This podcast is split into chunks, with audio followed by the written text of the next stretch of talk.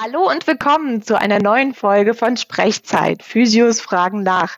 Wir begrüßen heute Jannis bei uns und wir wollen ein bisschen in die Zukunft hineinschauen und ein bisschen über Physio-Utopien uns austauschen. Und was Jannis als ganz neuer, frisch gebackener Lehrkörper an der Reha-Akademie uns dazu vielleicht tolles Neues zu erzählen hat. Vielleicht wäre es ganz schön, wenn du dich ein bisschen kurz vorstellst. Also wer bist du denn eigentlich und warum bist du denn eigentlich Physiotherapeut geworden? Das ist natürlich immer die wichtigste Frage für uns. Ja, ich bin seit 2008 Physiotherapeut und jetzt seit diesem Jahres ähm, im April auch Lehrkörper an der Reha-Akademie. Wie bin ich äh, Physiotherapeut geworden? Ähm, es war so, dass ich, äh, als ich als Jugendlicher habe ich relativ viel ähm, Sport getrieben und habe auch ähm, mich mit der ein oder anderen Verletzung rumgeplagt, mitunter auch in dem konkreten Fall einem gebrochenen Finger. Ich bin mit diesem gebrochenen Finger ganz normal zum Orthopäden gegangen, der wurde eingegipst. Ich als 14-jähriger Junge konnte nicht richtig stille halten, habe den Finger in dem Gips rumbewegt. Dann wurde irgendwann der Gips abgenommen. Mein Orthopäde hat gesagt,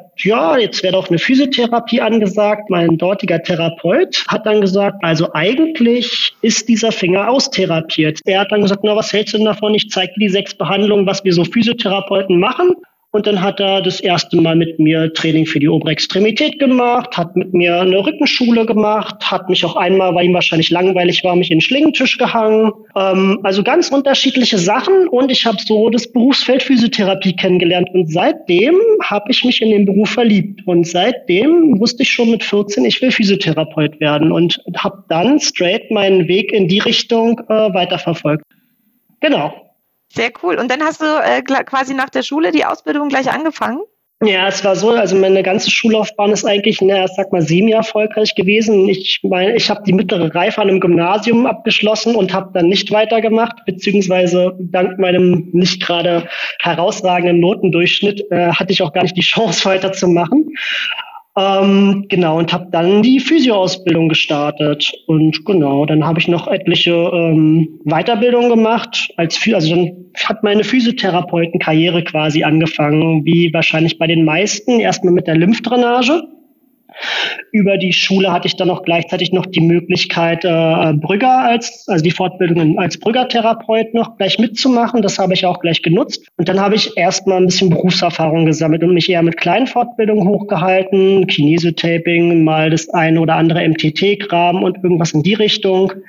Ja, und irgendwann war ich mit meinem Gehalt nicht so ganz zufrieden und wollte mein Standing ein bisschen besser machen, auch auf dem Arbeitsmarkt. Dann kam die MT her. Das war so zu der Zeit, als dieser Riesenhype um MT und Osteo gestartet hat, als es so ein großes äh, Thema war. Irgendwie war plötzlich Osteopathie und MT war so das Nonplusultra und da wollte ich mitfahren auf der Schiene, aber die ganzen fünf Jahre für Osteo war mir ein bisschen zu viel. Deswegen habe ich mich nur für MT breit gemacht und ja, dann weiß ich nicht, nach so sieben, acht Jahren Berufserfahrung war dann äh, die Idee von der eigenen Praxis vielleicht da mit den ganzen Risiken, die das auch äh, mit sich führt und habe mich dann, weil ich einfach dachte, das ist ein echt großes Risiko, was für ein Standort das haben könnte, wie sieht's mit den Mitarbeitern aus, aktueller Stand ist so, also damals war so meine Idee, es gibt mehr Häuptlinge als Indianer, also wahnsinnig viele Praxen und weniger Angestellte und irgendwie hatte ich da immer ein komisches Bauchgefühl, diesen Schritt zu wagen. Nichtsdestotrotz dachte ich, lieber unabhängig sein und habe dann noch den Boba-Therapeuten gemacht. Dann habe ich mich relativ schnell dafür entschieden, dass ich doch ähm, das Studium zum Healthcare Education mache, also dann quasi mich in diese Richtung weiterentwickeln kann, weil ich nicht wusste, welcher Fachbereich mir so krass gefällt, dass ich sagen kann, da will ich jetzt genauer rein. Und das wäre so mein Alleinstellungsmerkmal, sondern ich wollte eigentlich gerne breit gefächert bleiben. Und genau, dann fing das Studium in die Lehre an.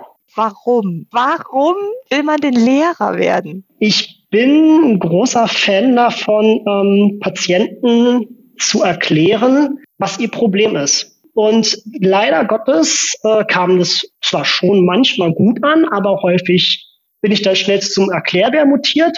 Und da dachte ich dann, naja gut, warum nicht diese Fähigkeiten nutzen und dann da anbringen, wo es auch gebraucht wird und dann an die Schüler weitergeben, die auch Lust haben, sich das anzuhören. Verstehe, verstehe. Haben deine Kollegen zu dir gesagt irgendwie, dann dir ist auch irgendwie ein Lehrer verloren? Ja, ne? Ja, ja. Ja, ja, genau. Das, das war auch. Ich habe auch die eine oder andere Inhouse-Schulung gemacht. Genau. Und so kam das alles zu. Irgendwie war in meinem ganzen Lebenslauf immer irgendwie so ein bisschen Lehre mit dabei. Als mein Ersatzdienst habe ich bei der Feuerwehr damals gemacht. Ich wollte nicht zur Bundeswehr gehen. Auch dort war ich für die Anleitung der Neuen zuständig. Irgendwie war immer so ein bisschen Lehre in meinem Berufsfeld mit dabei. Und deswegen habe ich mich einfach jetzt meinem Schicksal ergeben. Ich springe mal noch mal kurz, ganz kurz zum Anfang zurück. Du hast gesagt, du hast die Ausbildung gemacht. Hast du die mit 16 angefangen? Weil du gesagt hattest, du hast das MSA gemacht und dann, oder mit 17, also nach der 10. direkt angefangen oder hast du noch was anderes gemacht? Äh, ich habe mit 17 angefangen, nicht direkt nach dem Schulabschluss. Ich hatte da noch ein bisschen Zeit dazwischen und die habe ich äh, genutzt, um so ein bisschen die Welt kennenzulernen für ein paar Monate. Und aber also es gibt ja auch noch andere Berufe, andere therapeutische Berufe, Sportwissenschaftler, also so Sporttherapeut wäre ja auch noch so ein Ding gewesen. Warum jetzt genau auch mit Hände ran an der ekligen Menschen? Ich habe mich in, zu der Zeit mit dem Thema noch gar nicht so befasst. Es war einfach, ich kam da so ein bisschen wie die Jungfrau zum Kinde, glaube ich. Äh, ich habe damals diese Erfahrung gemacht und ich fand die Arbeit da so cool und dann war für mich das klar, dass ich in die Richtung Physiotherapie gehen will und irgendwie habe ich auch immer eher einen Hang zum Gesundheitsberufen gehabt. Hm, okay. Das heißt, hat sich das für dich heute so ein bisschen gewandelt? Also wenn du sagst, du gibst auch Schulungen oder hast Schulungen gegeben, Gehst du auch so ein bisschen mehr in das Sportliche hinein heute als damals? Oder, also weil du jetzt auch sagst, du hast ganz schon viel Berufserfahrung auch schon und auch die großen Fortbildungen und so gemacht mit Bobert MT und so weiter. Hat sich das denn den Blick so zum Sportlichen hin so ein bisschen gewandelt oder ist das immer noch sehr manualtherapeutisch, sagen wir es mal so? Also wenn man das so ein bisschen verfolgt, es gibt immer Trends. Eine Zeit lang war Osteopathie MT, habe ich ja schon gesagt, war so ein richtiger Hype. Da irgendwie, wenn man Leute in seinem Freundschaftskreis oder sonst wie in seinem Umfeld gefragt hat, die haben alle gesagt, ja, sie haben ihren Osteopathen oder ihre Osteopathin, aber keiner hatte so seinen Physiotherapeuten oder seine Physiotherapeutin, denen sie vertrauensvoll Hände gegangen sind. Das war immer so ein so ein Ding. Dann kam irgendwann plötzlich, als ein Balotelli damals äh, seinen Rücken freigelegt hat, hat man plötzlich äh, Kinesiotapes gesehen und plötzlich sind die an allen Ecken und Enden vollkommen. Ich erinnere mich einmal an eine Patientin, die mit so einem Kinesiotape mit Leopardenmuster bei mir ankam und ihr war vollkommen egal, was für ein Heilungseffekt das hatte. Sie wollte das irgendwie auf den Körper geklatscht haben. Ja, das sind alles so Trends. Dann kam Faszienrollen und irgendwie plötzlich kam dieses Evidence-Based äh, Physiotherapie plötzlich auf und jetzt sind alle nur, die Muskeln müssen trainiert werden, es müssen Fitnessübungen her, die alle physiotherapeutisch bewandt sind. Alles finde ich wichtig. Ich finde es auch alles richtig und ähm, ich hoffe ganz doll, dass sich diese Lager, die sich da gerade so formen, dass auf der einen Seite die ganzen MTler sind, die alle sagen, das ist der richtige Weg, auf der anderen Seite sind die Leute, die sagen, die Muskeln müssen gekräftigt und trainiert werden, alles andere ist Nonsens. Ich fände es so schön, wenn erstmal diese Lager sich so aneignen sollen, denn ich finde immer, Tatsache ist, wir müssen Gelenke müssen in ihrer Funktion fähig sein, die müssen in ihrer, die müssen in der Lage sein, all ihre Bewegungen ausführen zu können, die sie können aber gleichzeitig müssen die Gelenke auch von der Muskulatur stabilisiert sein. Ich finde, das eine das schließt das andere nicht aus. Ich fände es schöner, wenn sich das alles bedingt und wenn das alles mehr zu einem, zu einem vernünftigen, homogenen ähm, Behandlungsklumpen werden würde, wo einfach dann einfach alle Bereiche miteinander passend wären. Das fände ich cool, wenn es einfach mehr, mehr miteinander wäre und weniger gegeneinander wäre. Ja, was glaubst du, wo dieses Gegeneinander herkommt? Ich glaube, ähm, wir haben mit Patienten zu tun, die wir unterstützen können in ihrem Alltag. Und wir kriegen durch die Patienten sehr viel positives Feedback, wenn unsere Behandlungen gut sind. Und dann, man denkt ja immer so die frei dieses Zitat, wer heilt, hat recht. Wir kriegen dadurch so einen ordentlichen ähm, Push von, für unseren Ego und für unsere für das, was wir machen. Und dann glaubt natürlich jeder, das, was ich mache, ist der richtige Weg. Und dann versteifen sich viele Menschen genau darauf, dass was sie machen, ist eigentlich der richtige Weg. Und das ist der einzige Weg, den es gibt. Und dann sitzen natürlich die einen Therapeuten, die die Erfahrung gemacht haben, und die anderen Therapeutinnen, die die Erfahrung gemacht haben, stellen sich plötzlich gegenüber. Und jeder beharrt auf die eigene Meinung und sagt, meins ist doch, ich habe doch geschafft und ich habe das doch gut hinbekommen und die anderen, ja, ich aber auch. Und plötzlich stehen sich da Meinungen gegenüber. Und ich glaube, das kann dazu führen, dass es dann weniger zu einem Miteinander wird. Und das finde ich echt schade. Also das wäre auf jeden Fall der falsche Weg, finde ich. Hört sich ein bisschen nach Religionsentstehung an. Würdest du denn deine Fortbildung nochmal so wählen, heute mit deinem Wissen sozusagen? Also du sagst, du bist auf diese MT-Welle so aufgesprungen zum Beispiel. Würdest du nochmal genauso machen oder würdest du jetzt vielleicht nochmal differenzieren? Wenn ich es nochmal machen würde, würde ich es genauso machen, weil durch die MT habe ich viel mehr das Fühlen gelernt. Am Anfang, wo man Massagegriffe äh, gelernt hat und man überlegt, wie fühlt sich ein Muskel dahinter drunter an und wo man erst einmal die Sensorik in den Fingern so verfeinern müsste und durch die MT hat sich das auf jeden Fall gewandelt. Und am Ende habe ich überhaupt erst verstanden, warum das Ganze drei Jahre geht und da zwischen den Kursen so große Pausen sein müssen, weil diese Pausen einfach wichtig sind, dass der Körper das, was er spüren soll, überhaupt spüren kann und soll. Das ist echt, das sind Skills, die man quasi da Schritt für Schritt in der Arbeit als Therapeut mitkriegt. Und wenn wir, wenn man mehr Hands-on macht, man dann durch dieses Hands-on auch gleichzeitig mehr Feeling in den Händen entwickelt. Und das finde ich ganz wichtig.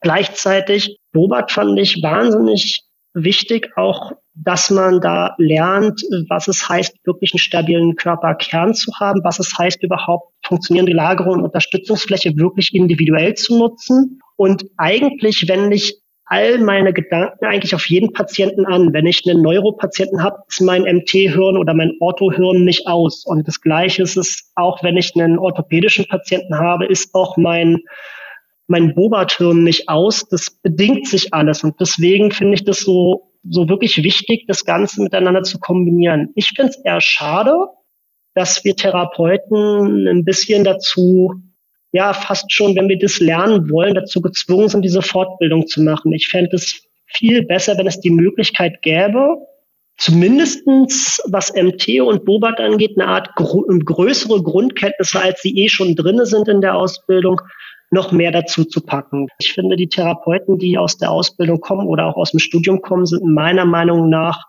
sie haben ein Basiswissen, aber sind noch nicht komplett fertige Therapeuten. Und das finde ich schade, weil eigentlich sollte das sein. Weil ich glaube, viele, die rauskommen aus der Ausbildung, brauchen, schwimmen erstmal mindestens ein Jahr, um überhaupt sich gut zu finden. Da kann ja Henrik vielleicht was dazu sagen. Ja, ähm, auf jeden Fall. Also ich, dieses Schwimmen, was du bezeichnest, richtet sich natürlich manchmal gar nicht so viel auf wirklich eine Behandlungstechnik aus.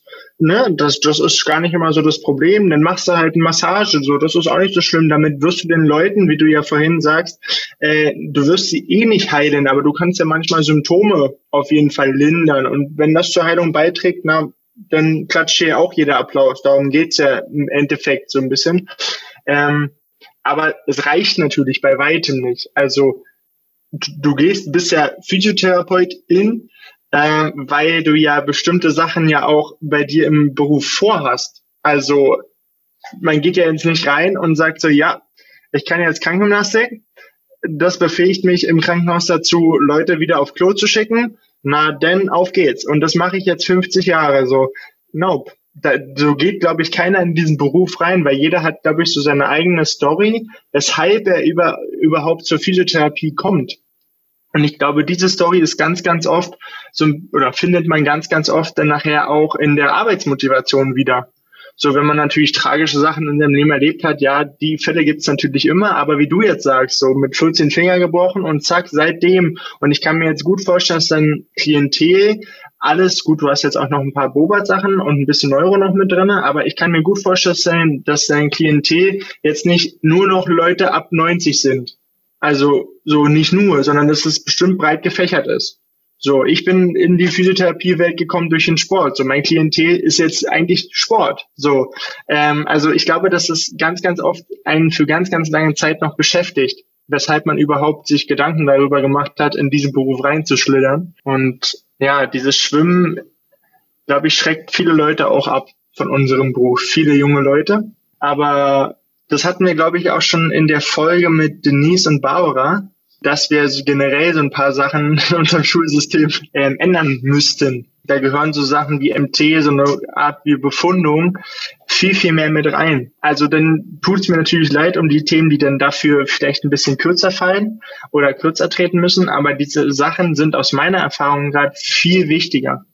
Also es ist viel wichtiger, einen guten Befund zu machen, ähm, als ja, gut, jetzt fällt mir das natürlich nicht, nicht gut ein, aber es gibt, es gibt ja so Sachen, so, die man, äh, nicht, irgendwelche Wundheilungsphasen, dass man die komplett auswendig runterbeten müssen kann. Also welcher, an welchem Tag welche Zelle was produziert oder wie viele äh, äh, Spinal, also Spinalnerven, ja, aber welche Bahnen es im Körper gibt, welche Neurobahnen, damit kannst du so gar nichts anfangen. Du, das ist so abstrakt alles, jedenfalls nicht, wenn du anfängst mit diesem Beruf.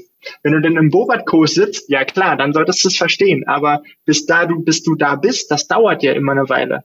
Und deswegen so eine, so eine grundlegenden Sachen sollte man dann auf jeden Fall perfektioniert drauf haben. Bin ja auch nicht Maurer und kann danach keine Wand mauern, ist ja auch scheiße. Oder macht Trockenbau und kann danach keinen Trockenbau, weil mir ein paar Sachen noch fehlen, ist ja auch doof. Das wäre ungünstig, ja. Wie ist denn das? Würdest du jetzt eigentlich mit MT starten oder so, Henrik? Ja, ich fange im September tatsächlich an. Wie, wie hast du diese Entscheidung getroffen? Wie bist du darauf gekommen? Ähm, ich konnte glücklicherweise mal reinschnuppern in so eine Fortbildung. Ich merke halt einfach, dass mir die Befundung einfach fehlt. Die habe ich bei weitem nicht gelernt, ähm, damit ich auf dem Niveau, auf dem ich gerade arbeite. Also für eine normale Praxis mag das sicherlich manchmal klappen. Aber auf dem Niveau, auf dem ich arbeite, da hängen manchmal Karrieren dran. Da sollte das schon sitzen.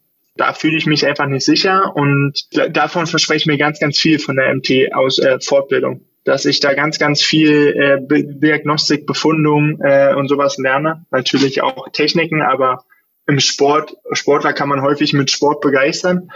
Genau, also so eine Sachen, das verspreche ich mir halt davon. Das, was ich in der Ausbildung leider nicht so gelernt habe, das dann dafür auf einem ganz, ganz hohen Level in MT zu lernen. Also wenn du in anderen Praxen arbeitest, dann ist das Niveau vielleicht ein bisschen anders. Da kann man die Leute eher nochmal zum Arzt schicken. Bei uns ist es ganz, ganz viel Diagnostik, relativ fix. Da kann man die Leute natürlich auch zum Arzt schicken, aber da ist dann schon ganz gut, wenn du den Ärzten sagen kannst, so, was jetzt ist, hat er sich jetzt, ist das jetzt Kreuzband, ist das Meniskus, muss vielleicht morgen direkt ein MRT gemacht werden, äh, gibt es übermorgen ein Länderspiel, wo er mitmachen soll, kann er spielen, so, und dann bist du da als Physiotherapeutin gefragt. Und wenn du dann Ja oder Nein sagst und das ist falsch, möchte man sich nicht allzu oft in dieser Position finden. Und das verspreche ich mir auf jeden Fall von der MT auf jeden Fall wird das, äh, wirst du da auch ein bisschen drin fündig werden. Ich will jetzt nicht großartig Werbung für MT machen, aber da wird sehr vieles Denken vermittelt von globalen Tests zu, zu regionalen Tests zu gezielten Regionen. Also, dass man wirklich erst mit einem großen Scheinwerfer das Ganze betrachtet und sich dann immer weiter runter reduziert.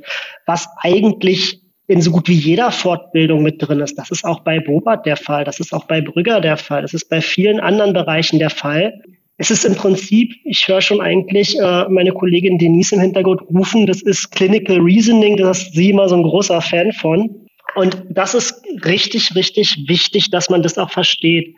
Gleichzeitig muss man aber auch aufpassen, finde ich, dass äh, die kreative Art und Weise von des Therapeuten, was für Übungen man nimmt, was für Übungen man entwickelt, welche Bereiche man noch mit abdecken muss, dass die auch nicht zu kurz kommen dürfen. Ich finde zum Beispiel wahnsinnig wichtig, zum Beispiel, also sagen wir es mal so, in der APRV ist gerade, äh, das steht drinne, dass die Schüler verpflichtet sind, Praktikas in einzelnen Fachbereichen zu machen, sei es im Orthobereich, sei es im inneren Bereich und so weiter und im Neurobereich und so weiter und so fort. Aber ich finde es eigentlich mindestens genauso wichtig, dass die Auszubildenden auch dazu verpflichtet sind, mal in einer Praxis ein Praktikum zu machen, mal in einer Reha ein Praktikum zu machen, und auch mal einem Krankenhaus ein Praktikum zu machen, damit einfach wirklich alle Bereiche abgedeckt sind. Also es ist ganz, ganz wichtig, wenn Schüler nur aus dem Krankenhaus kommen, werden die es schwerer haben, dann in einer Praxis Fuß zu fassen. Und ähm, das finde ich mindestens genauso wichtig, dass das auch mit reinkommt. Ich weiß nicht, ob das geändert wurde. Ich habe das damals auch so erlebt und für mich war das damals Gold wert, weil ich hatte wirklich mein Praktikum in ganz unterschiedlichen Einrichtungen, also meine Praktikars. Weil das höre ich tatsächlich zum ersten Mal, dass die Praktiker äh, gemacht haben, außer im Krankenhaus. Ich habe ein Praktikum tatsächlich nicht im Krankenhaus gemacht. Der ganze Rest musste im Krankenhaus stattfinden. Und das fand ich damals auch sehr, sehr schade, weil ich auch von Anfang an schon wusste, so, das Krankenhaus kann so schön sein, wie es möchte. Ich werde definitiv nicht im Krankenhaus arbeiten. Und wenn man dann nur ein Praktikum in einem Rehabilitationszentrum hat, wo es dann auch nicht richtig Praxis ist, sondern Zentrum, war das ein bisschen mau. Ich wusste ja wenigstens so ein bisschen, wie ein Therapiealltag von Physiotherapeuten aussieht in der Praxis, aber hat mich dann doch ein bisschen umgehauen, als man, wenn man dann wirklich mal in der Praxis steht, in, gerade bei uns und da einen Alltag hat und dann da sieben, sechs Patienten hat und die dann alle unterschiedlich was haben und du keine Gruppenanleitung hast, sondern jeder auf, an deinen Lippen hängt, da, da ist ganz anderes als im Krankenhaus. Das stimmt, aber dazu muss man sagen, damals wurden wir Auszubildenden aber massiv ins kalte Wasser geworfen. Ich weiß nicht mal, wie, wie rechtens das damals war. Ähm, äh, wir wurden einfach eiskalt an, Terra an Patienten angelassen. Ja, wir auch. Ich habe da morgens angefangen, hatte einen Patientenplan, da standen dann 20 Patienten drauf und gib ihm. Und ich konnte dann durchlegen und hatte dann wirklich 20 Patienten, die ich drauf hatte. Natürlich sollte darauf geachtet werden, dass, das, dass uns es auch zugetraut wurde, dass wir nicht plötzlich nicht wissen, was wir tun, aber ja, es war halt ein kompletter Arbeitsplan, den wir hatten und wir Praktikanten, die in der Ausbildung waren, haben die Arbeit gemacht von voll ausgebildeten Therapeuten damals. Ja, das ist heute noch genauso. Also das ist, würde ich gar nicht immer nur die Schulen so ein bisschen in äh, vorderster Front sehen. Da sehe ich auch viel, viel mehr die Krankenhäuser, weil wenn man sagt, man ist eine Ausbildungsstätte, dann muss man dafür sorgen, dass das Personal auch da ist. Und ähm, da sind aber die Krankenhäuser, glaube ich, da kann man von Bundesland zu Bundesland gucken. Ich habe schon mit vielen Physiotherapeutinnen gesprochen, die werden überall ausgenutzt. Was ich natürlich auch sehr, sehr schade finde, weil dadurch entgeht dir natürlich unglaublich viel Wissen. Also gerade im Krankenhaus, da ist ja nun mal die Zeit. Patienten können nicht wirklich weglaufen. Da kannst du unglaublich viel lernen und unglaublich viel Zeit mit Leuten verbringen, die deine Hilfe wirklich brauchen und wirklich 24-7 eigentlich deine Hilfe brauchen. Und das lernt man leider nicht. Weil wenn man als Auszubildender einen Plan hat von 20 Patienten oder fünf, sei es nur 10 am Tag und du bist sechs Stunden da, du hast gar nicht die Muße dazu, dich um jeden gleich zu kümmern und um jedem wirklich, bei jedem wirklich das zu machen, was er braucht. Ja, das ist auch leider heute immer noch so. Das liegt ja an diesem Mentorensystem, das wir haben, dass wir Mentoren haben in den Kliniken und dass die Mentoren eben auch nicht Praxisanleiter sein müssen. Also sie müssen keine Ausbildung für irgendwas haben, keine pädagogische in irgendeiner Form, sondern die sind einfach, werden als Mentoren benannt und die müssen dann in Rufweite sein. So ist es tatsächlich vorgeschrieben. Also grob erreichbar sein und dann darf das Praktikum schon laufen. Also es ist relativ schwierig die Bedingungen, unter denen wir auch gerade ausbilden ne, in den Kliniken. Ich wollte gerade sagen, da könnt ihr jetzt eigentlich voll am meisten, am meisten erzählen. Ja, also aber das ist das ist zum Beispiel jetzt vielleicht auch so eine Sache. Ich meine, Anja, von dir habe ich das jetzt schon ja schon ein paar Mal gehört, wie das jetzt so sein oder ist. Aber Janis, wie hast du dir das denn vorgestellt, als Lehrer zu arbeiten und jetzt quasi in einem Krankenhaus quasi oder an einem Krankenhaus angegliedert zu sein und dann zu lehren? Ach, ich finde das eigentlich ganz gut. Also die Lehre macht mir wahnsinnig viel Spaß, weil ich ähm, Lerneinheiten habe, die mir auch so eine kleine Herzensangelegenheit sind. Gerade ich unterrichte aktuell die Muskelfunktionsdiagnostik, sprich Muskelkrafttests, Muskelverlängerungsuntersuchungen und Muskelpalpation. Und das finde ich so ein wichtiges Thema, weil das in, wie du schon sagst, die Befundung eigentlich einen ganz, ganz großen Faktor hat. Außerdem sehr viele Untersuchungsformen auch gleichzeitig als Behandlungsformen mitverwendet werden können. Also eigentlich ein großes Spektrum abdeckt. Und ich da auch meine, da ich nun mal auch selber nie in einem Krankenhaus gearbeitet habe, ich bin komplett nur in Physiotherapiepraxen unterwegs, kann ich, habe ich, versuche ich gerade da auch so ein bisschen diese Lücke zu füllen und den Schülern auch ähm, allein auch im Unterricht äh, Beispiele aus dem Praxisalltag zu geben und auch dort so einen kleinen Einblick reinzusetzen. Also ich, diese Kritikpunkte bezüglich, dass es nur Klinik ist, versuche ich gerade selber aktiv was dran zu ändern. Und ich kriege davon auch zum Glück gerade von den SchülerInnen relativ gutes, positives Feedback. Ich wollte gerade sagen, ich glaube, da rennen dir alle gleich die Türen ein. Also es ist echt, äh, ja, hätte, hätte man damals gut gebrauchen können. Es tut mir leid, ich bin erst jetzt gekommen. Ja, ähm, Janis, ey, Mann, mach mal eine Sache hier richtig. Da. Naja. Okay, aber das ist so ein bisschen, was du gerade machst an der Rea-Akademie. Wo soll es denn mal so hingehen? Was, was ist so dein, dein Ziel, deine Vision für deine Lehre? Oh, meine Vision für meine Lehre. Ähm, ganz interessant. Ich hatte gerade in einem äh, Online-Modul von meinem Studium hatte ich gerade genau das Thema, dass ich eine Unterrichtseinheit vorstellen sollte, die interdisziplinär sein sollte. Und dort habe ich mich dafür entschieden, die Themenbereiche Physiotherapie und Pflege zusammenzunehmen. Und das Themenfeld war Aufklärung von äh, Angehörigen von Menschen mit Behinderungen.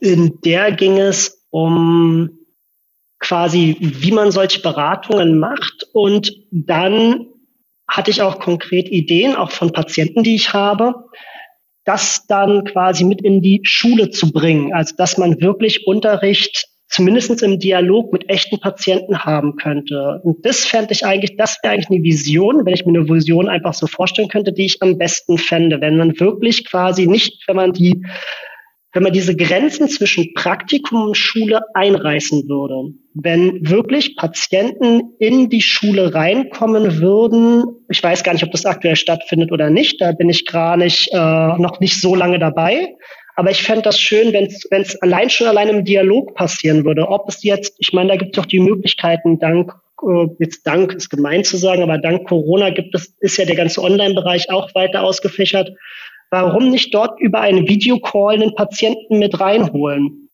Oder jemanden, äh, jemanden, der unter einer Behinderung leidet, leidet es ja, ähm, und dort auch Angehörige, dass es einfach in den Dialog mit reinholt, dass man vielleicht im Vorjahr im Unterrichtseinheit mit den Schülern was dazu erarbeitet und dann im Anschluss Patienten mit dazu holt, sodass nicht die Patienten das Gefühl haben, sie sind nicht gut behandelt und die Schüler nicht das Gefühl haben, sie sind ohne Betreuung da. Aber das fände ich das hm. wäre eine coole Vision. Also ja. die Grenze aufzuweichen zwischen Praktikum und Schule und da mehr Praxis in die Lehre hineinzukriegen, dass sie in der Schule selber praktisch lernen können. Exakt, genau, dass man quasi den, dieses, ich sag mal, rein theoretische äh, Wissen, auch es ist zwar praktische Anwendung, aber es ist ja trotzdem eine gewisse Form von Theorie dabei, weil einfach manche Muskelfunktionstests nicht bei jedem immer gleich funktionieren. Wenn man plötzlich Leute hat, die nur auf dem Rücken liegen, wo man sagt, ja, aber ein Krafttest müsste aber, um Stufe 2 zu ermitteln, im hubarmen Raum sein, also muss der, muss der jetzt in die Seitenlage? Ja, leider geht nicht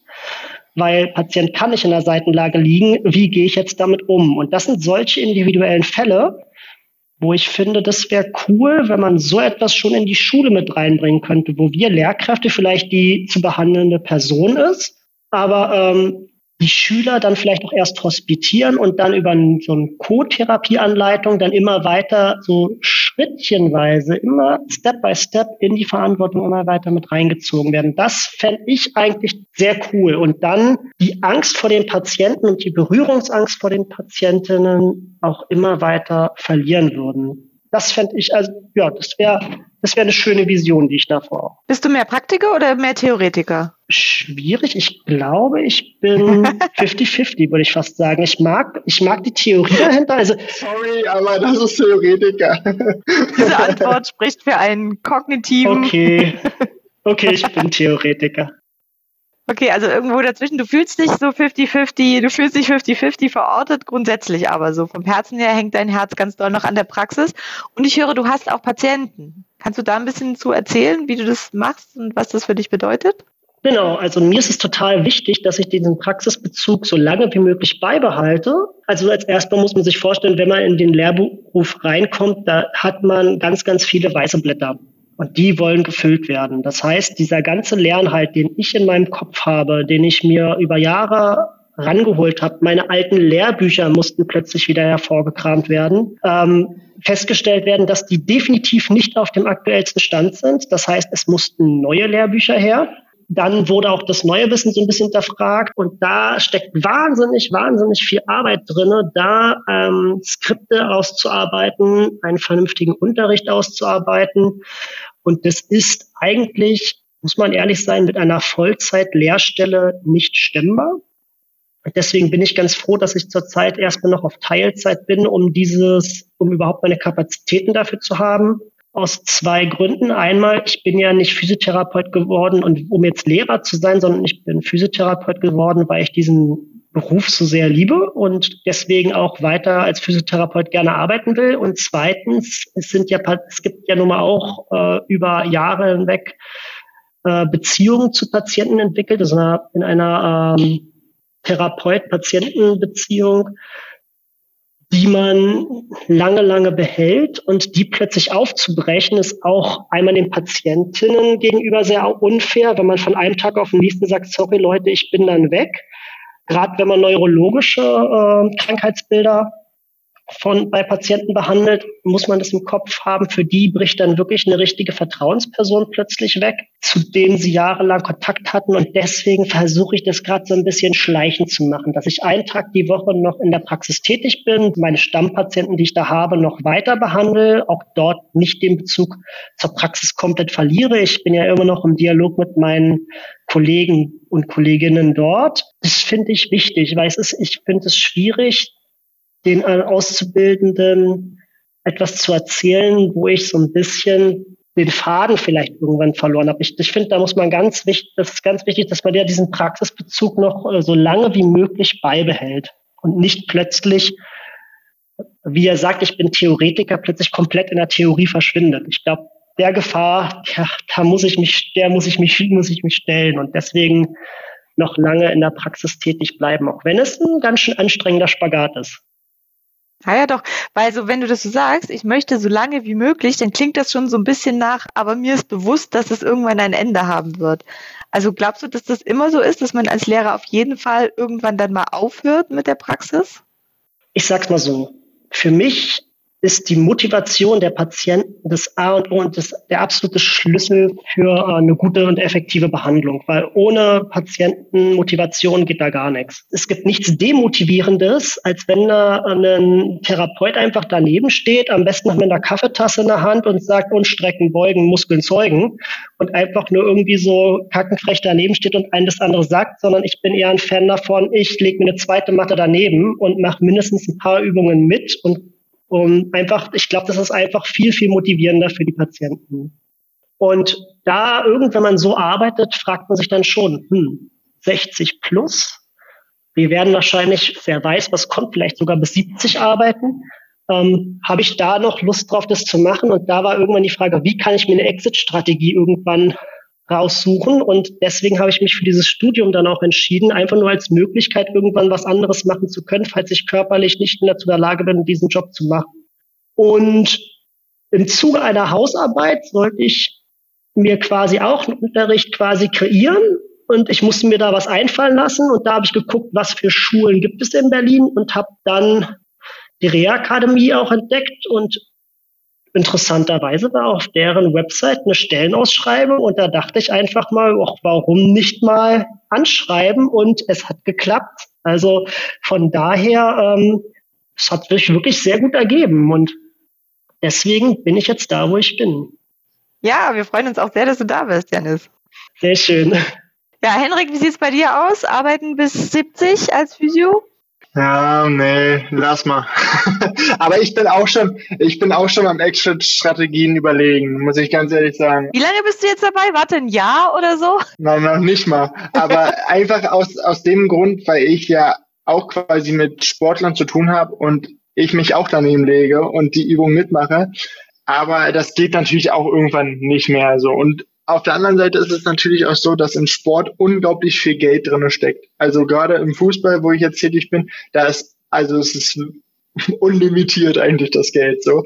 Ähm, und kann man sich natürlich auch wieder darüber Gedanken machen, ob das gut oder schlecht ist, aber für mich ist es jetzt an sich gut.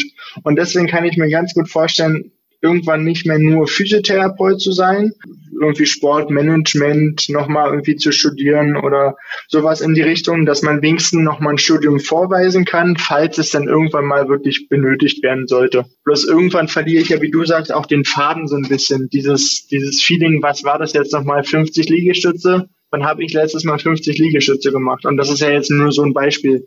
So, wann ich bin ich letztens einen Cooper gelaufen, jetzt zieht's hinten in der Wade ja, okay, ist das jetzt ein Muskelfaseres, ist das jetzt eine Verhärtung, war das jetzt nur eine Erschöpfung, ist das neuronal, ist das muskuloskeletal, also so eine Sachen, äh, da hast du gar keinen Zugang mehr zu. Und ich glaube, an diesem Punkt wird man irgendwann unglaubwürdig, Und deswegen bin ich da auch schon dabei. Und dieses unglaubwürdig sein ist ja auch immer so eine Sache, das fängt ja bei euch Lehrern, geht das ja direkt weiter. Also wenn ihr eine Sache verkörpern wollt oder eine Sache unterrichten wollt, hinter der ihr gar nicht steht, dann merkt man das ja als Schüler innerhalb von einer Sekunde. Und ähm, es gibt bestimmt Lehrer, die ziehen ihr ganzes Leben lang so durch und dann geht es dann gar nicht um Physio, sondern allgemein um die Lehrtätigkeit. Die wissen ganz genau, einmal im Jahr kommt das Thema, da habe ich keinen Bock drauf, das mache ich auch scheiße.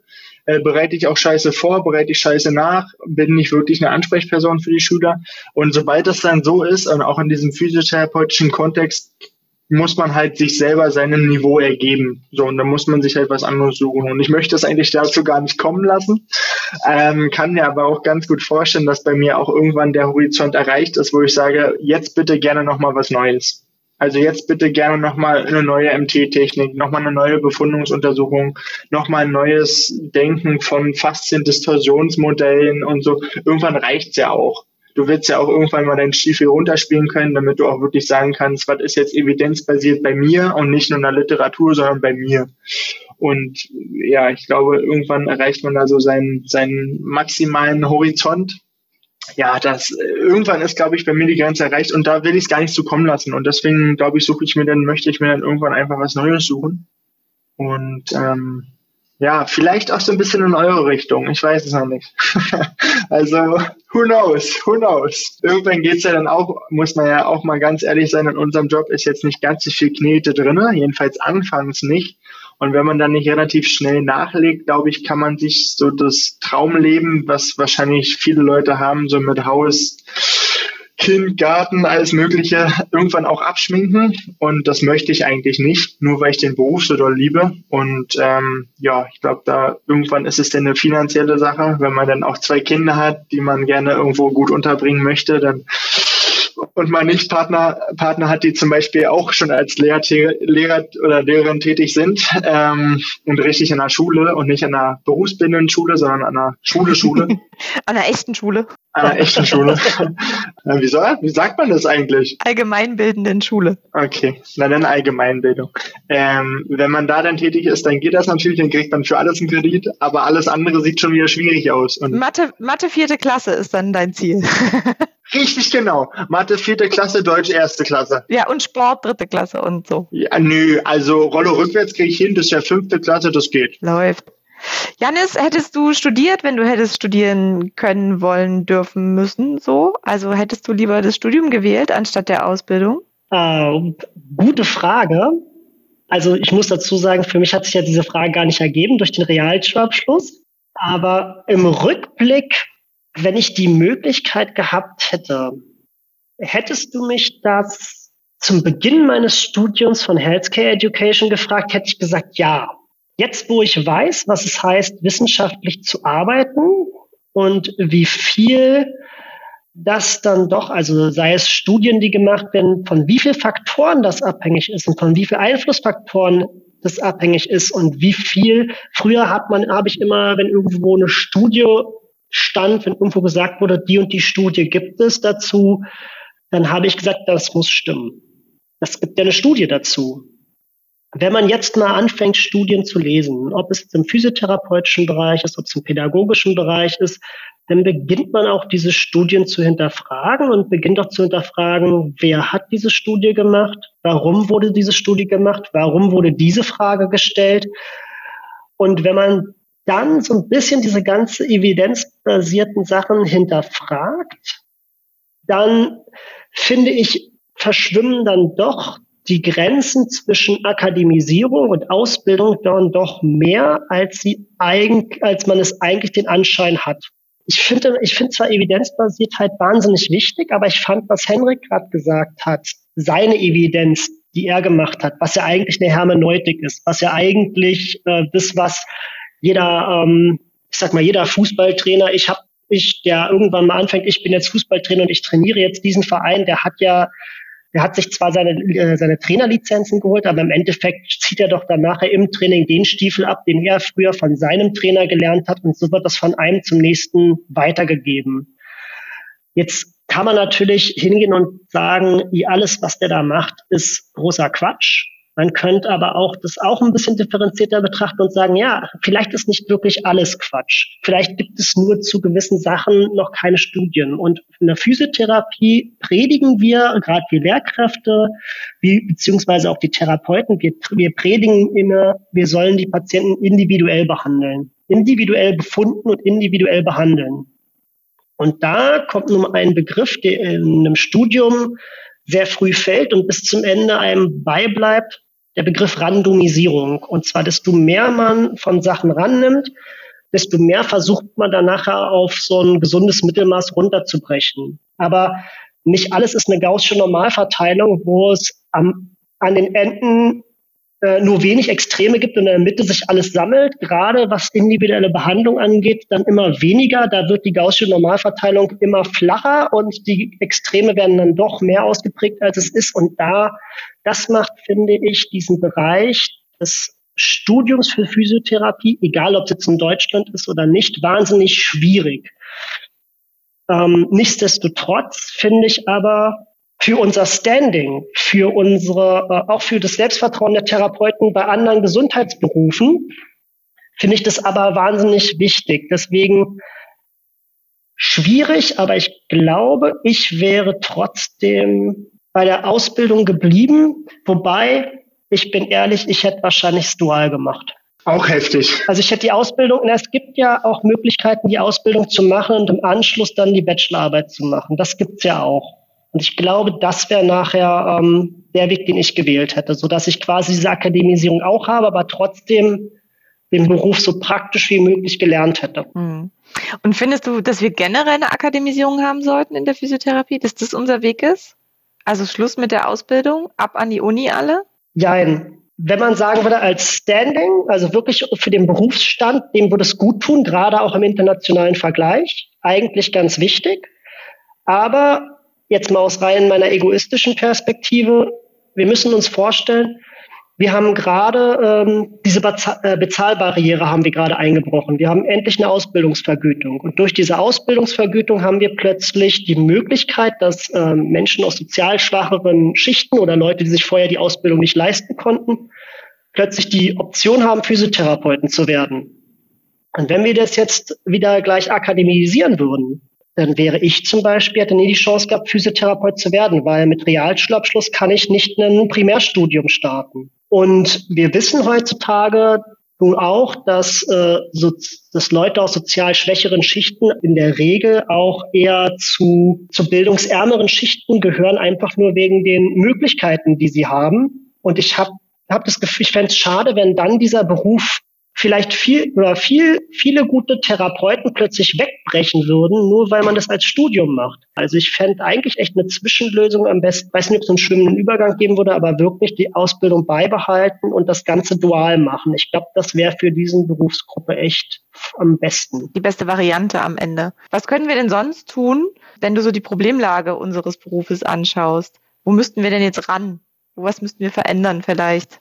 Wir müssten definitiv anfangen, äh, unsere Patienten massiv mit ins Boot zu holen. Henrik hat ja auch schon quasi die, ähm, die allgemeinbildende Schule angesprochen. Also ich erinnere mich, als ich damals noch in der Schule war, dass irgendwann mal der gesamte Lehrkörper plötzlich mal streiken gegangen ist für bessere Löhne und bessere Situationen. Jetzt ist das schon ein paar Jährchen her. Aber damals war das schon Thema. Meine Mutter selbst ist äh, Lehrerin damals gewesen und äh, ist auch streiten, ge streiken gewesen. Und trotzdem hat sich da jahrelang nichts getan.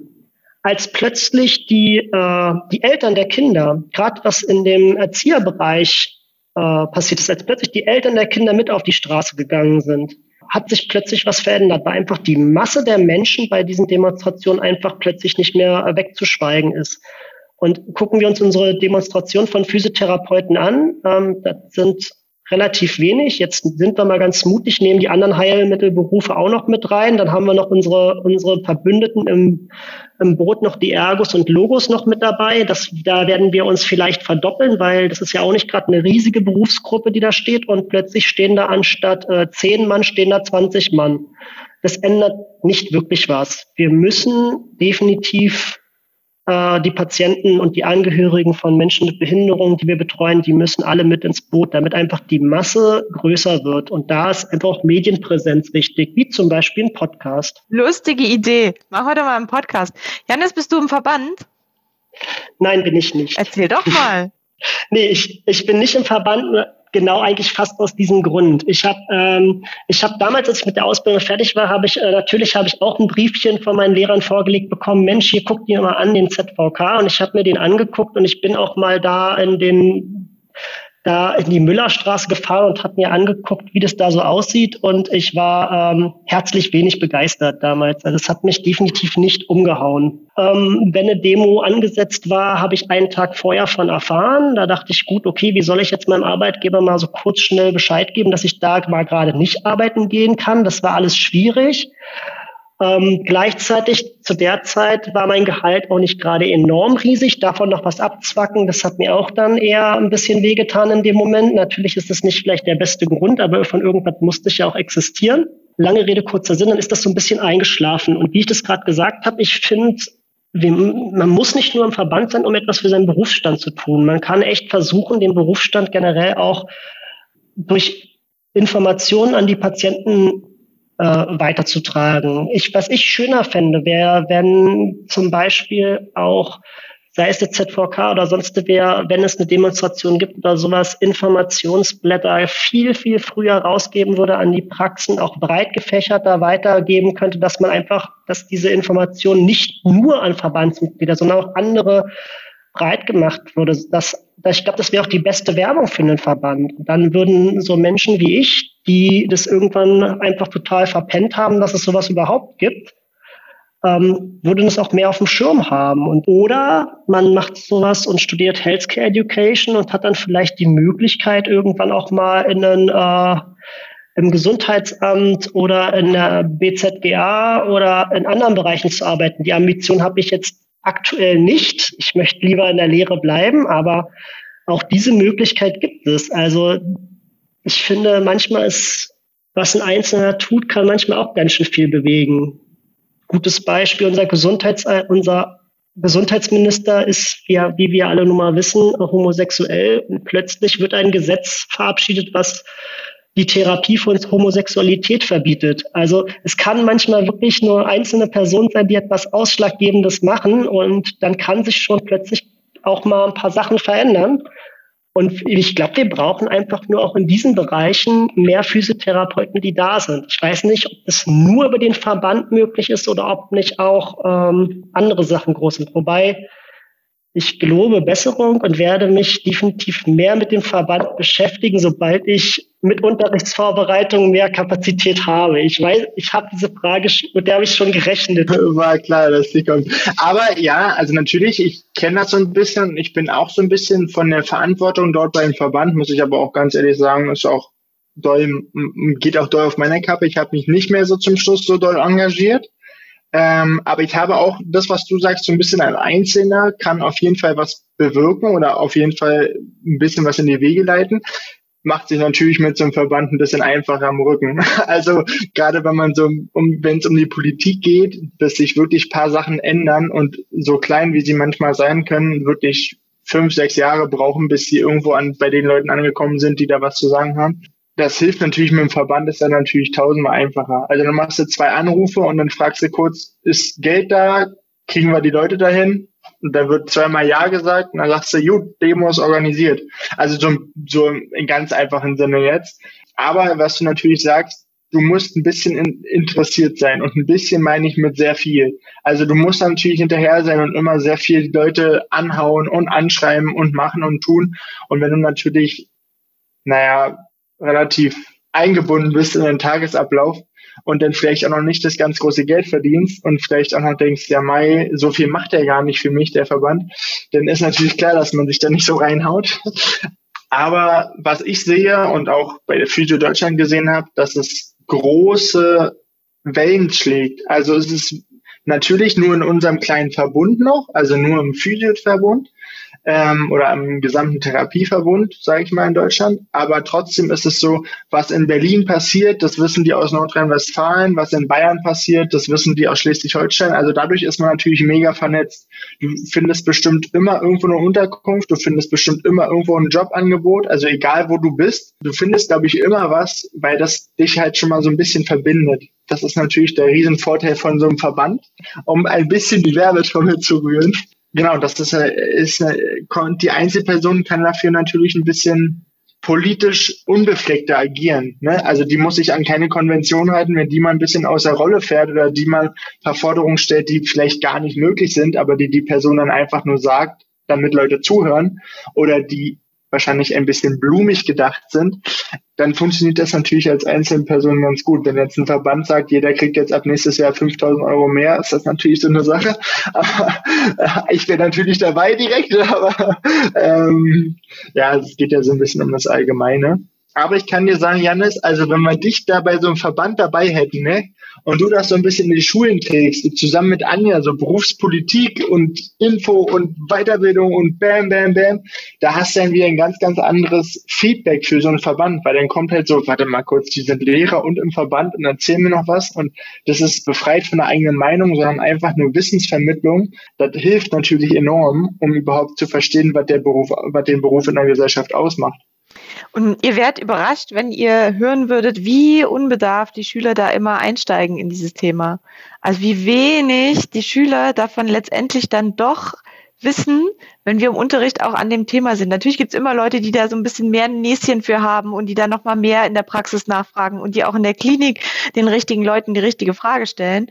Aber ne, ich habe jetzt auch wieder Berufskunde angefangen im nächsten Semester und da ist oft so, ja, äh, wissen wir gar nicht so genau, wie da der Stand der Dinge ist tatsächlich. Und mein Wunsch dann immer an der Stelle zu sagen, okay, und wenn wir mit dem Unterricht durch sind, dann möchte ich, dass jeder von euch eine Idee hat, wie er berufspolitisch agieren möchte in Zukunft.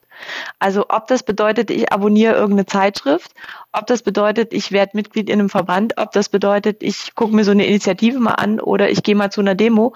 Also wie auch immer, was ich tun kann, vielleicht auch kontinuierlich tun kann, um irgendwie da vielleicht ein bisschen mehr Manpower reinzukriegen, dass da nicht mehr zehn Leute stehen, sondern vielleicht so 15. Oder elf. Oder elf. Oder im besten Fall noch mehr. Ja, das ist ja die Bestrebung, die da so ein bisschen dahinter steht. Schön wäre es, wenn es langsam dreistellig wird. Hatten wir ja auch, so ist ja nicht. Also, ne, als die Vereinten Therapeuten und so auch gerufen haben, da waren ja dann doch schon mehr als zehn Leute da. So ist es wäre auch schön, wenn, an, äh, wenn auch angefangen wird, dass wir uns nicht einfach gegenseitig im Weg stehen. Ich erinnere mich auch dran, übrigens eine Überlegung, warum ich auch angefangen habe, mich äh, für andere Berufsrichtungen zu, äh, warum ich mich auch für Healthcare Education entschieden habe, war auch, ich erinnere mich noch sehr, als damals diese, ähm, diese Demonstration war, mit dem Kollegen, der mit dem Fahrrad nach Berlin gefahren ist, die auch eigentlich früh genug angesagt war. Der ist ja auch nicht nur zwei Tage unterwegs gewesen da habe ich damals meinem Arbeitgeber gesagt. Therapeuten am Limit ist genau, das. Therapeuten, Therapeuten genau, am Limit. Therapeuten am Limit war das. Mhm. Und da habe ich mal gefragt, ob ich da doch zu der Demonstration hingehen kann. Ich habe damals von meiner Arbeitgeberin das, äh, den Stop bekommen. Und mir wurde gesagt, nein, das geht nicht, wir brauchen nicht in der Praxis und so weiter und so fort.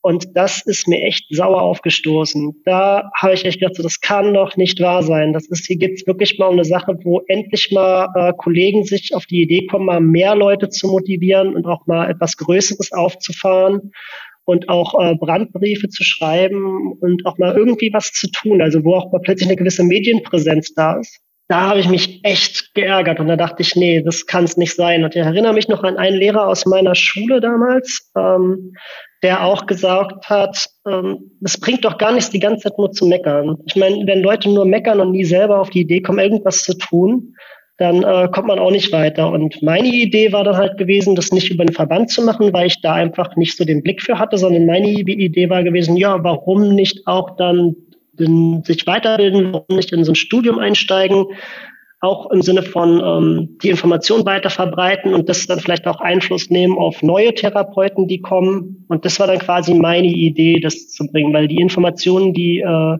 wir hier haben und die Anja auch an die Schüler weitergibt, das ist ja auch eine Form von ähm, ähm, den Berufsstand zu entwickeln und äh, da Einfluss zu nehmen. Also von daher war das dann eher die Richtung, wo ich mich gesehen habe. Du schlägst quasi das System mit den eigenen Waffen. Das wäre der Plan. Genau das ist der Plan, genau. Ich merke das schon. Das, das wabert hier so langsam durch den Raum und so in 10, 15 Jahren haben wir mal eine Demo, da steht ganz Deutschland, ist Alarm gelegt, keiner kriegt mehr Behandlung. Einfach alle, weil ihr so schnipst mit den Finger, ihr beide. Ihr sitzt denn so und dann so, so. Das ist deine Vision, Henrik, also offensichtlich.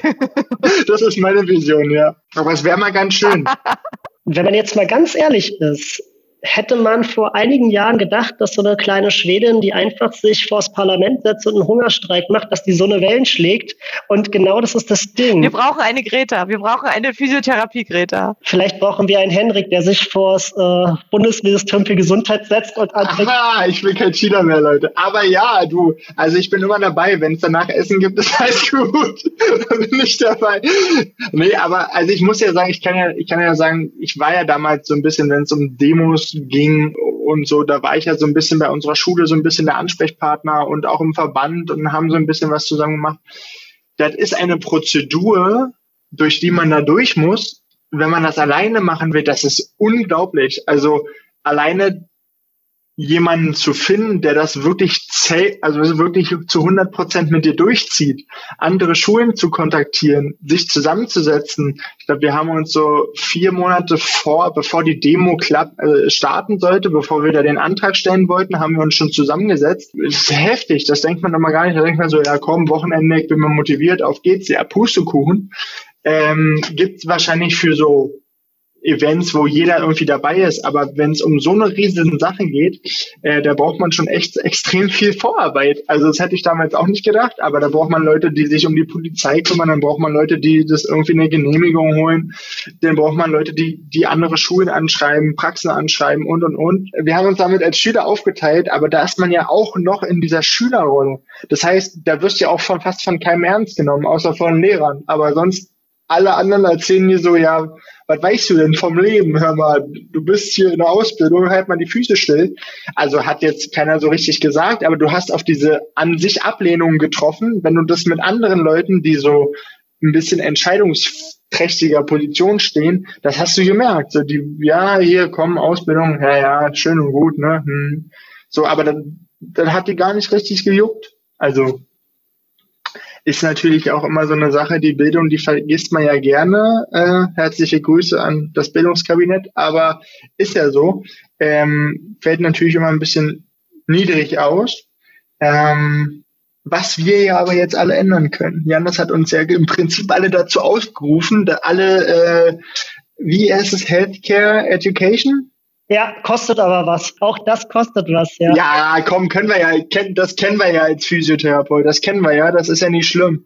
Healthcare Education heißt der Spaß, genau. Ja, warum nicht? Äh, wie gesagt, es, es geht nicht nur, also das ist wirklich das Spannende, es geht nicht nur um Lehre, es geht auch wirklich dann um, äh, um beratende Tätigkeiten, um jeglichen präventiven Bereich, um Gesundheitsförderungsbereich. Also da ist schon die Möglichkeiten sind da. Also, und ich glaube auch, dass die Möglichkeiten in diesem Berufsfeld möglich. Also es ist möglich, dort auch irgendwie Fuß zu fassen. Und es wäre auch echt schöner, wenn vielleicht auch der ein oder andere Physiotherapeut, natürlich, wir werden ja alle Physiotherapeuten, weil wir auch Spaß in unserem Beruf haben, aber vielleicht tauscht auch der eine mal seine Jogginghose gegen eine Anzughose aus und legt sich auch mal einen Schlips um und traut sich vielleicht auch mal irgendwo sich in so eine in so manch einen Tagungsraum mal reinzusetzen und vielleicht auch da für die Kollegen in der Jogginghose auch mal ein bisschen die Werbetrommel zu rühren. Das wäre auch nicht das Schlechteste. Wäre eine Maßnahme. Achso, ich mache eine Schweineüberleitung. Ich brauche noch eine Info zu äh, dem Thema, was man auch relativ lange vorbereiten muss, auch politisch. Nämlich, mich würde noch interessieren, Thema Blanko-Verordnung und Direktzugang. Wie ist da deine Haltung zu? Es passt gerade ganz gut, aber ist es trotzdem ein bisschen Geschweine überleitet? Ähm, ich, ich habe das Gefühl, dass ich hier die ganze Zeit, bei egal was ich sage, mich da so ein bisschen äh, politisch durch die Gegend bringe, weil ich überall sage ja, nein. Ich habe das Gefühl, ich beantworte jede Frage mit Jein. Weil genau da, ehrlich gesagt, sehe ich das. Das macht sich eigentlich zum perfekten Politiker, Janis. habe ich auch das Gefühl. Janis for President und los geht's. Aber da habe ich echt genau das Gleiche, weil es, es gibt halt so Direktzugang, Blanko-Verordnung, alle schreien immer ja, voll gut, ja, voll gut, wollen wir auf jeden Fall haben. Und ich denke mir so, ja, es gibt aber Rechte und Pflichten. So, es ist also, wenn wir so eine, wenn wir so eine Blanko, ich natürlich fände ich Blanko-Verordnung cool und Direktzugang, äh, ja alles super. Aber nichtsdestotrotz müssen wir bedenken, dass äh, das, das birgt auch Pflichten. Wir müssen, wir können nicht einfach sagen, wir wollen das alles machen, sondern wir haben dann auch einfach, wir sind dann plötzlich die, die kompletten Verantwortungsträger für all den Quatsch, den wir machen. Aber wir müssen uns dann auch komplett verantworten für alles, was wir tun, und zwar vor denen, die dafür bezahlen. Wir müssen uns dann nämlich, dann, wir, es muss uns klar sein, dass wenn so etwas kommt, da auch definitiv ein großer, großer Batzen mehr Dokumentation auf uns zukommt. Und wir wissen alle, wie viel Spaß Therapeuten an Dokumentation haben. Ja, also das ist, ähm, und wie viel Zeit wir da noch dafür aufbringen sollen. Also es ist, es, man muss das nicht alles nur ähm, nur alles total super sehen und nichtsdestotrotz mit solchen äh, Rechten, die wir haben, da fühlen sich auch, und leider Gottes gibt es auch in unserem Berufskreis das ein oder andere schwarze Schaf. Und die äh, werden sich auch ganz schnell davon angesprochen fühlen und dann werden plötzlich aber was für Rezepte abgerechnet und die Krankenkassen, wir wissen, wie, äh, wie scharf die auf Sachen gucken. Wir wissen, äh, mit welchen, also wie gut uns auf die Finger geguckt wird dort. Und wenn dort, da habe ich eher die Sorge, dass wenn so etwas nicht gut durchdacht ist und wenn das zu schnell gemacht ist oder vielleicht sogar kopflos äh, durchgewunken wird, dass dann ganz schnell das wieder eingestampft wird und dann auch ganz schnell wieder in die Versenkung verschwindet. Also ich finde, ja, ich finde es gut und das ist wichtig, aber es muss auf jeden Fall äh, wirklich in allen Aspekten bedacht werden und es muss auch auf jeden Fall klar sein, welche Pflichten damit auch uns äh, Therapeuten ähm, aufgelegt wird. Also was, was dann auch von, was mit diesen Rechten auch einherkommt, was wir dann auch dafür leisten müssen, um dem gerecht zu werden. Also das finde ich auf jeden Fall ganz, ganz wichtig wir müssten vielleicht doch sogar mal am Anfang, dass die Kommunikation, also auch wieder interdisziplinär, dass die Kommunikation zu Ärzten vielleicht noch ein bisschen transparenter mal wird. Also ich weiß nicht, wie viele Abende ich manchmal in der Praxis noch gesessen habe, um irgendwo mal in irgendeiner Arztpraxis noch mal durchzukommen. Meistens haben sie dann schon zugehabt.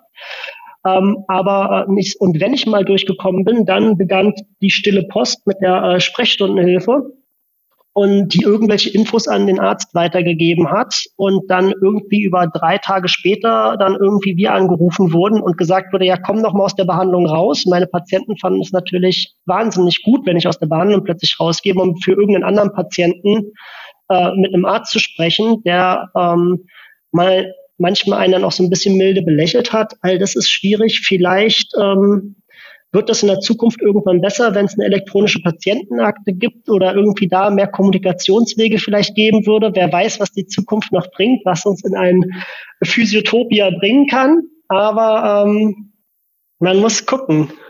Das stark, das stark. Aber ja, also ich muss, muss ganz ehrlich sagen, die Kommunikation mit Ärzten und so Blanko-Verordnungen und so, ich glaube, das wird fast oder könnte sogar eine Chance für uns alle sein, uns noch mehr zu diversifizieren. Also noch mehr, dann gibt es Leute, die darauf speziell geschult sind, Untersuchungstechniken zu oder ihr, ihr ganzes Leben lang so ein bisschen wie Orthopäden vielleicht, auch mit Behandlungstechniken dazu, aber ein bisschen mehr diese Befundaufnahme zu perfektionieren. Dann gibt es vielleicht Leute, die, die äh, sich klassisch nur der MT zuordnen. Also vielleicht kommt dadurch, durch diese Blanko-Verordnung, viel mehr, viel, viel, viel mehr Spezifikationen von unserer Seite, von uns Physiotherapeuten, so dass es dann wieder ein bisschen mehr, ähm, wie soll ich sagen, diese, diese, der Quali kein Qualitätsverlust da ist. Dass Leute, die ein neurologisches Problem haben, äh, zu einem Physiotherapeuten gehen, der ist jetzt nicht einfach auf Neurologie spezialisiert, aber der kann das auseinanderhalten. So, und so als Patient gehst du halt hin und sagst zum Arzt, ja, mir zieht das hier im Bein. dann gehst du zum Allgemeinarzt und dann sagt er, ja, ein bisschen viel Sport gemacht in letzter Zeit, wa? Und dann kommt man halt zu einem Physiotherapeuten und dann kann der vielleicht da ganz, ganz anders rangehen und hat ein umfangreicheres äh, Equipment irgendwie, um das alles auseinanderzuhalten. Und vielleicht werden wir denn da besser und ich glaube, dann steigt auch der der Grad unserer Ansehung in der, in der Gesellschaft, wieder in der, in der Arbeitsgesellschaft, ähm, weil wir dann auf einmal ein bisschen die Arbeit von Ärzten machen. Und wenn man jetzt sagt, man ist Arzt, dann fällt einem die ganze Welt zu Füßen. Und äh, wenn man sagt, man ist Physiotherapeut, dann wird gesagt, kannst mal massieren. Also hm, ich glaube, da ist viel Luft nach oben bei uns. Also ich glaube, momentan können wir überhaupt gar nicht damit umgehen, dass die Therapeuten gar nicht wissen, wer zahlt da was, wofür, wer haftet wie und wo, wofür. Ne? Also die Situation, die Therapeuten müssten geschult sein, wie sie damit überhaupt umgehen sollen. Also so die Idee, wir streuen jetzt hier eine Blanko-Verordnung einfach rein und lassen Therapeuten da einfach mal machen und gucken, was passiert, ist halt einfach eine ganz schlechte Idee, meiner Meinung nach. Und es müsste an anderer Stelle vorbereitet werden, nämlich überraschenderweise in der Ausbildung, dass sie überhaupt mit so einer Verordnung umgehen können und überhaupt wissen, wer wie wo Kosten trägt und wer wo wie verantwortlich ist. Ne? Genau das Thema, was du sagst, oh, dann schreibe ich überall Manuelle drauf, ne? das bringt mir die meiste Kohle. Ne? Also solche Dinge dann zu verhindern oder zu gucken, was Patienten wirklich brauchen und wie ich diese Blanko-Verordnung wirklich gut, effektiv und trotzdem auch wirtschaftlich nutzen kann, ist ja immer das Thema, was dahinter steht. Ne? Wirtschaftlichkeit zu haben, auch bei der Betreuung der Patienten. Das ist das Argument, was wir uns dann von den Krankenkassen anhören müssen. Und hallo, wir sind irgendwie im nächsten Schiedsverfahren, weil Krankenkassen mit Physiotherapeuten nicht gut sprechen können im Moment. Kommunikation ist schwierig.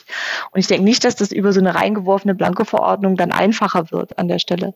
Also ich glaube, da brauchst ganz viel Vorlauf und ganz viel Organisation, gerade auch in den Praxen, die es ja dann umsetzen. Ich denke, in der Klinik ist es noch ein bisschen leichter.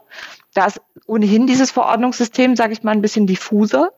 Aber gerade in den Praxen, wo du wirklich einen Zettel vor dir liegen hast und wo du dann wirklich was reinschreiben sollst, da ist es, glaube ich, dann nochmal eine andere Situation. Das ist so meine Meinung. Und wir hatten das ja das letzte Mal schon mit Petra, äh, die erzählt hat, ihre Freundin aus der Praxis sagte, doch, doch, die Blanko-Verordnung kommt jetzt im Juli. Und ich weiß jetzt nicht, wie der Stand ist. Bisher habe ich noch nichts davon gehört. Also ich vermute, das dauert noch vielleicht auch einen Moment, bis das dann wirklich. Es sollte ja letztes Jahr schon kommen, ne? Und das wird immer weiter geschoben und Corona ist so ein bisschen der Deckmantel oder so ein bisschen, ne? Das Thema, das machen wir jetzt nicht wegen Corona, aber ich glaube gar nicht, dass das so dass der, das vordergründige Thema ist. Ich glaube, dass da eben das Handling dieser Rechte und Pflichten, wie Janis, wie du das gesagt hast, dass das viel stärker im Vordergrund steht, wie das überhaupt zu machen wäre für die Therapeuten. Ne? Muss ja vorbereitet sein. Das ist immer das, was ich nicht verstehe. Nee, äh, sehe ich ganz genauso. Ich finde das, ich, also wie gesagt, ich bin absolut nicht ein Fan davon, wenn man Sachen, gerade so eine großen Entscheidung, einfach äh, blank aus dem Bauch heraus einfach so macht, ohne wirklich die kompletten Folgen mit reinzunehmen. Und natürlich ist es immer, wir reden ja im Prinzip eigentlich nur davon, dass wie, wie du sagst, es ist ein Deal zwischen Krankenkassen und Therapeuten, die sich da irgendwie zusammen an einen Tisch setzen müssen und darüber reden. Und im Endeffekt reden wir auch dann nachher dafür, wie viel wird diese Behandlung entlohnt. Und bis heute, wenn man mal drüber nachdenkt, jeder Therapeut, den man trifft, also je, der, da ist immer das Gespräch darüber, wie geil wäre das, wenn man, wenn man bei PatientInnen einfach, ich sag mal, die eine Woche lang mit äh, fast einer Stunde am Tag einmal durchbehandeln würde und das Thema wäre quasi gegessen. Oder einfach mal die Möglichkeit hätte zu sagen, okay, gut, man nimmt jetzt erstmal wirklich eine komplette Behandlungseinheit, auch ruhig mal von einer Stunde, nur für eine gute, gründliche Befundaufnahme raus, um die wirklich komplett perfekt durchzubefunden, was auch transparent mit den Patienten geklärt wird, dass denen gesagt wird, ähm, es ist jetzt erstmal nur eine Befundung, um perfekt äh, bis zur nächsten Behandlung für euch was auf die Beine zu stellen. Ihr werdet damit nicht wunderbar zufrieden sein, aber ähm, dafür kommt, folgt danach was viel Besseres.